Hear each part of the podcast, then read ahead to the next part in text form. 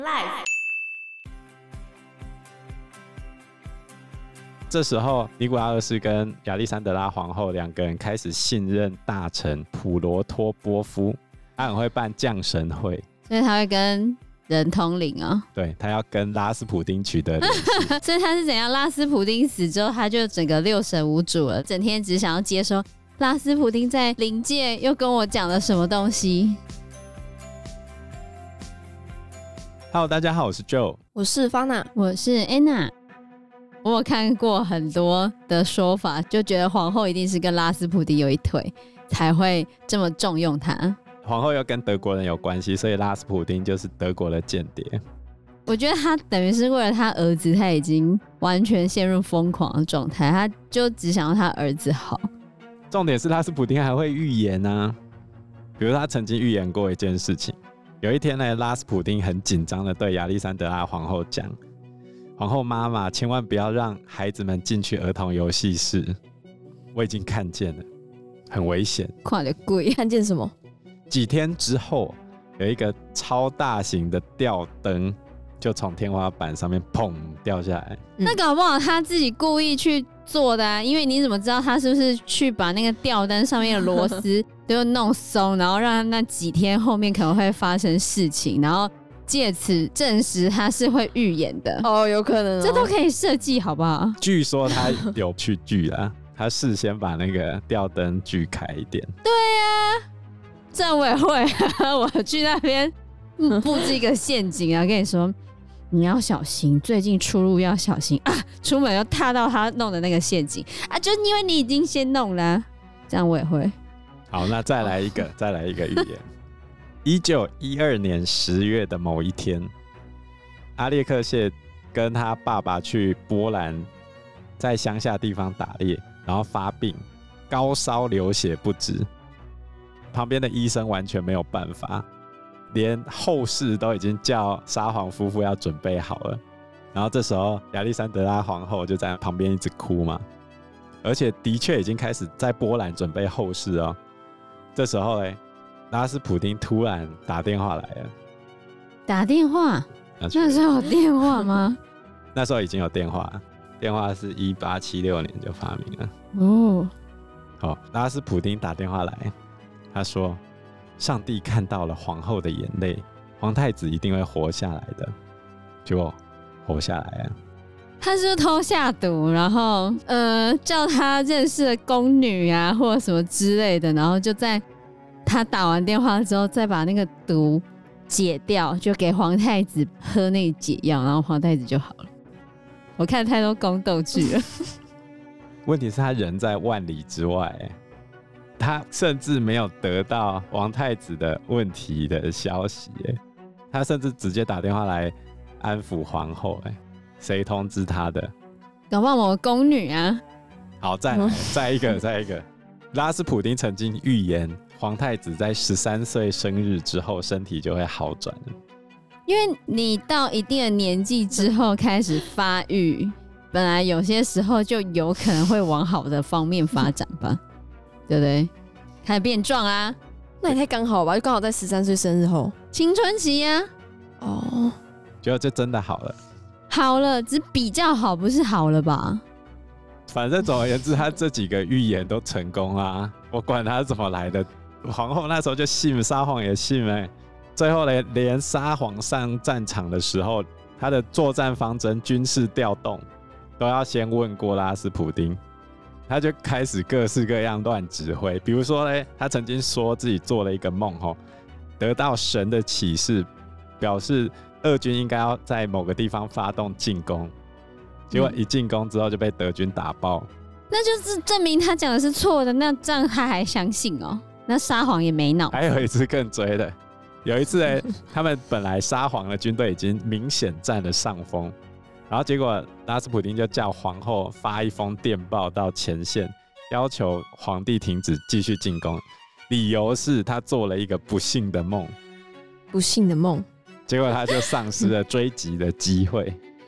后来到尼古拉二世其实有点抱怨，他曾经抱怨说他好像穿了一条无形的裤子一样。走到哪边都被他管这样，可是这样不就证明了他讲的是假的吗？他干嘛还要听啊？这样很瞎哎、欸，这样真的很瞎。就是你若刚开始觉得好，他好像有预言过一些正确的事情，你相信他。可是后面发现几件事情他讲的都不对的时候，你应该就要知道，不要再听他胡扯啦。所以梦境跟现实是相反的，他只是解释错误而已。不幸的梦就是好运，好运就是不好运。那时候已经有这个说法吗？他只是解梦解错了，乱讲就代表他在胡扯，他根本就在骗人。对啊，然后所以呢，后来开始打输之后，俄国的经济局势也不好嘛。拉斯普丁这时候又下了一个预言：一九一六年的十二月，在前线的尼古拉二世突然收到一封信，署名拉斯普丁。他说呢，他自己将会在一九一七年一月之前被杀害，离他死大概剩下一个多月。然后他就跟沙皇讲，如果拉斯普丁自己是被民众杀害的话，那你还可以多活几年。如果我是被贵族杀死的话，那罗曼诺夫王朝将会在他死后三个月之内崩溃，沙皇一家人将没有办法活超过两年。他这边就讲对了，对吧？一语成谶。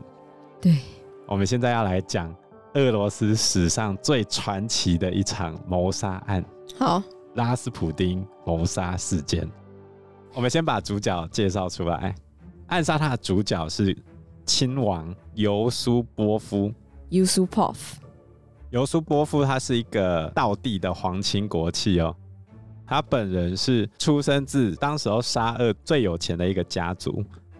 他的爸爸曾经担任过莫斯科的市长。他自己娶的老婆是尼古拉二世的外甥女，然后他的丈母娘是尼古拉二世的亲妹，所以应该算道地了吧？嗯。啊，为什么他们要去杀拉斯普丁？就是因为他们觉得拉斯普丁简直丢面子，然后又是德国间谍，所以他们希望拉斯普丁不要再对沙皇施加任何影响，所以他们想了一个方法要来暗杀他。接下来，尤苏波夫就开始闹人了，他还找了一个亲王，亲王就是尼古拉二世的堂弟，然后再加上一个帝国议会的议员。还有一个军官，还有一个医生。我们来算一下，总共有多少人啊？尤苏波夫自己，再加上尼古拉二世的堂弟，再加上一个议员，再加上一个军官，再加上一个医生，总共五个人。五个。他们要来对付一个人。他们的计策是这样：尤苏波夫他老婆伊琳娜，也就是尼古拉二世的外甥女，在皇室里面算很有名。为什么？很漂亮，很正哦。拉斯普丁不是最爱玩人家的老婆吗？于是他出动他的老婆来当诱饵，邀请拉斯普丁来吃鸿门宴。接着呢，要怎么干掉拉斯普丁？有医生作为顾问嘛？嗯，看过《名侦探柯南》的人都知道，有一种东西吃下去，只要一点点，嘴巴就有杏仁味，就挂掉了。什么？氰化物？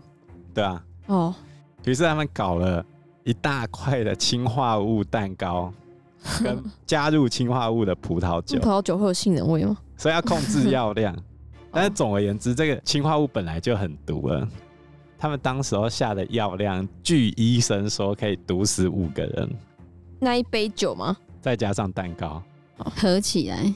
据说他吃了八块蛋糕，然后喝了一整罐加了氰化物的葡萄酒，一整瓶。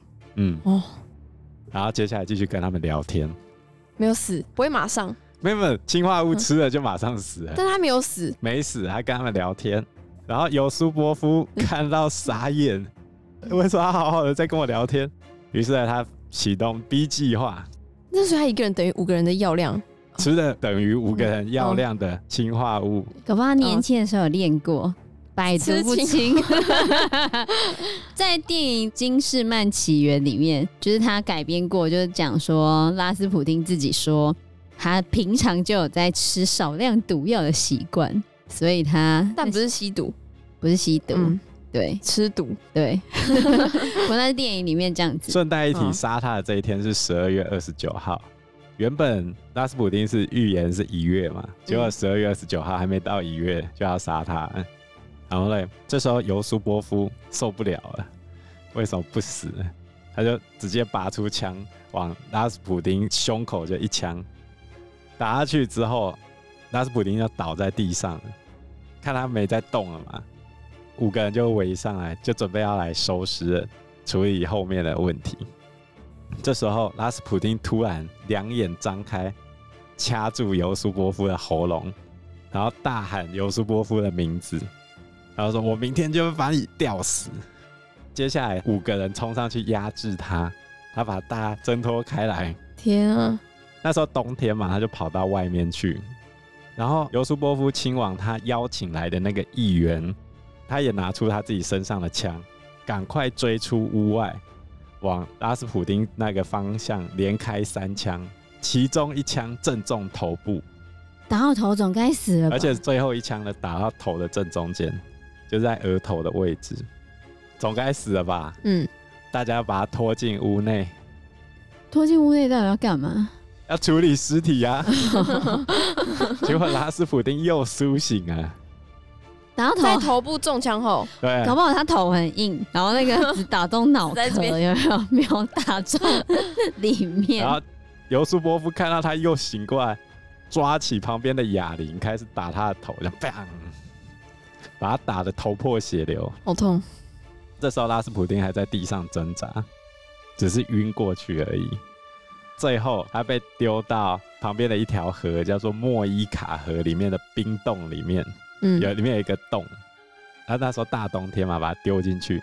隔天，他的尸体被发现。呃，有一个说法，真实性未知，但是法医表示他是因为溺水死掉的。他在冰冻的河里面又活了八分钟左右。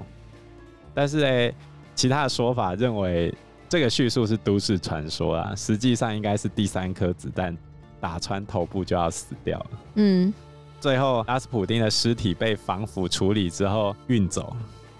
据说是因为皇后觉得哈拉斯普丁死的好惨，然后就把他的尸体防腐处理，然后原本要帮他埋葬之后，要在上面再盖一个修道院。哦，可是后面沙皇他们就被推翻了嘛。第一次革命是二月革命嘛。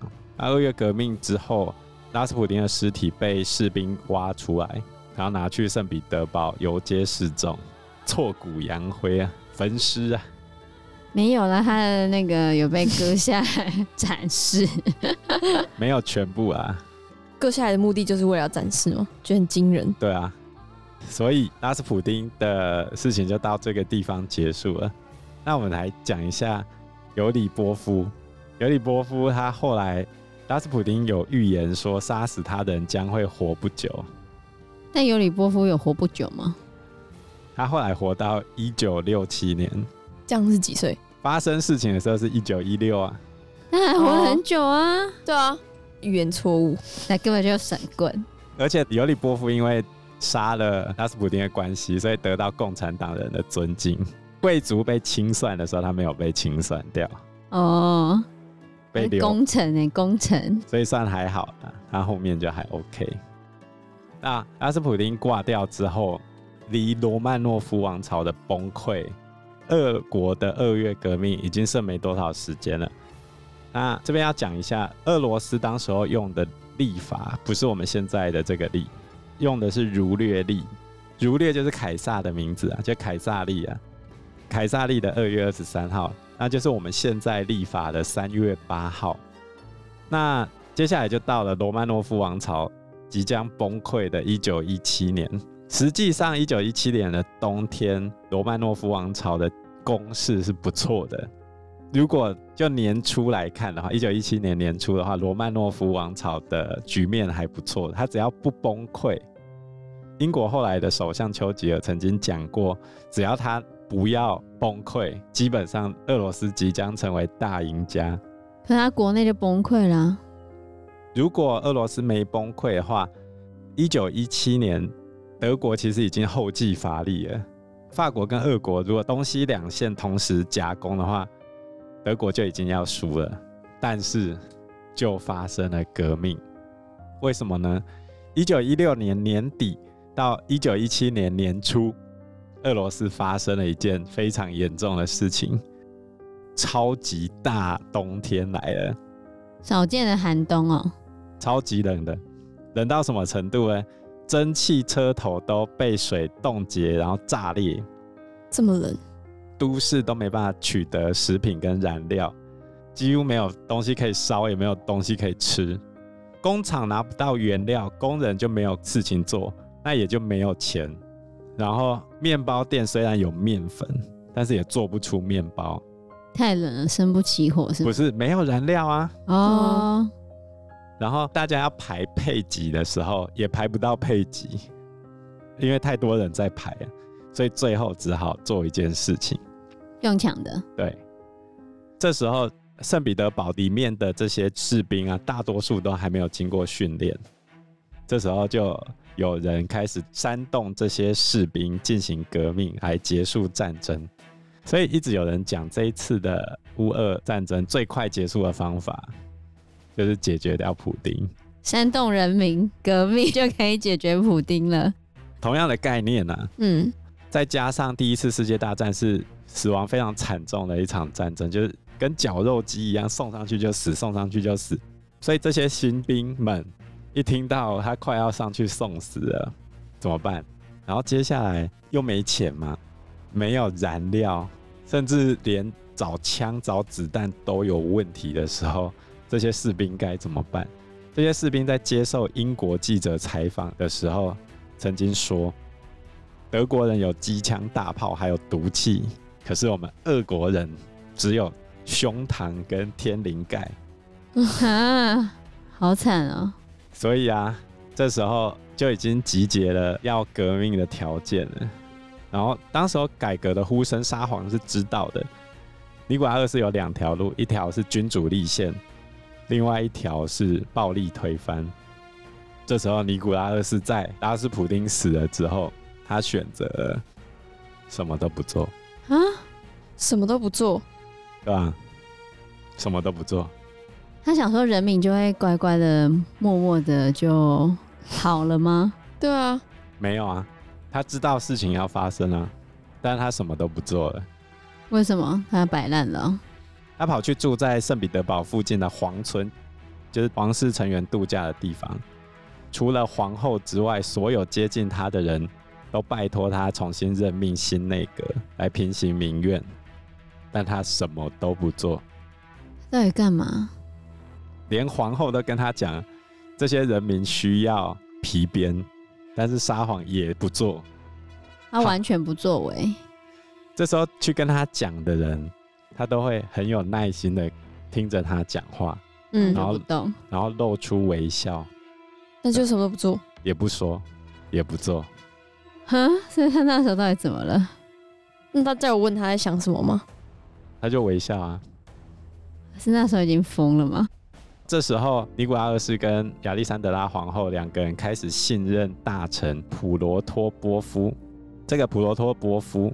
之所以会被信任，是因为他有一个特殊能力，他很会办降神会，所以他会跟人通灵哦。对，他要跟拉斯普丁取得联系，所以他是怎样？拉斯普丁死之后，他就整个六神无主了，然后就疯了。他整天只想要接收拉斯普丁在灵界又跟我讲了什么东西，是这样吗？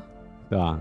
哈，结果呢？这个普罗托波夫把所有的时间。都拿在操办这个降神会，然后他也没有去解决运输粮食的问题。不问苍生问鬼神就对了，有没有很符合这句话？有。在二月革命发生的前一天，阳历的三月七号，尼古拉二世突然宣布说他第二天要去议会，然后任命新内阁。政府官员欢声雷动，哇，沙皇又要奋起哦！结果隔了几个小时之后，他说他不去了。为什么？不知道啊。然后又隔了几个小时，沙皇离开了圣彼得堡，跑去军队总部喝酒跳舞。也许啊，反正他就跑去了军队总部。实际上当时是没有战争哦，也无事可做。结果沙皇在走之前，原先已经有人示威了，在他走之后就越来越乱，变得更加严重，最后就爆发了二月革命。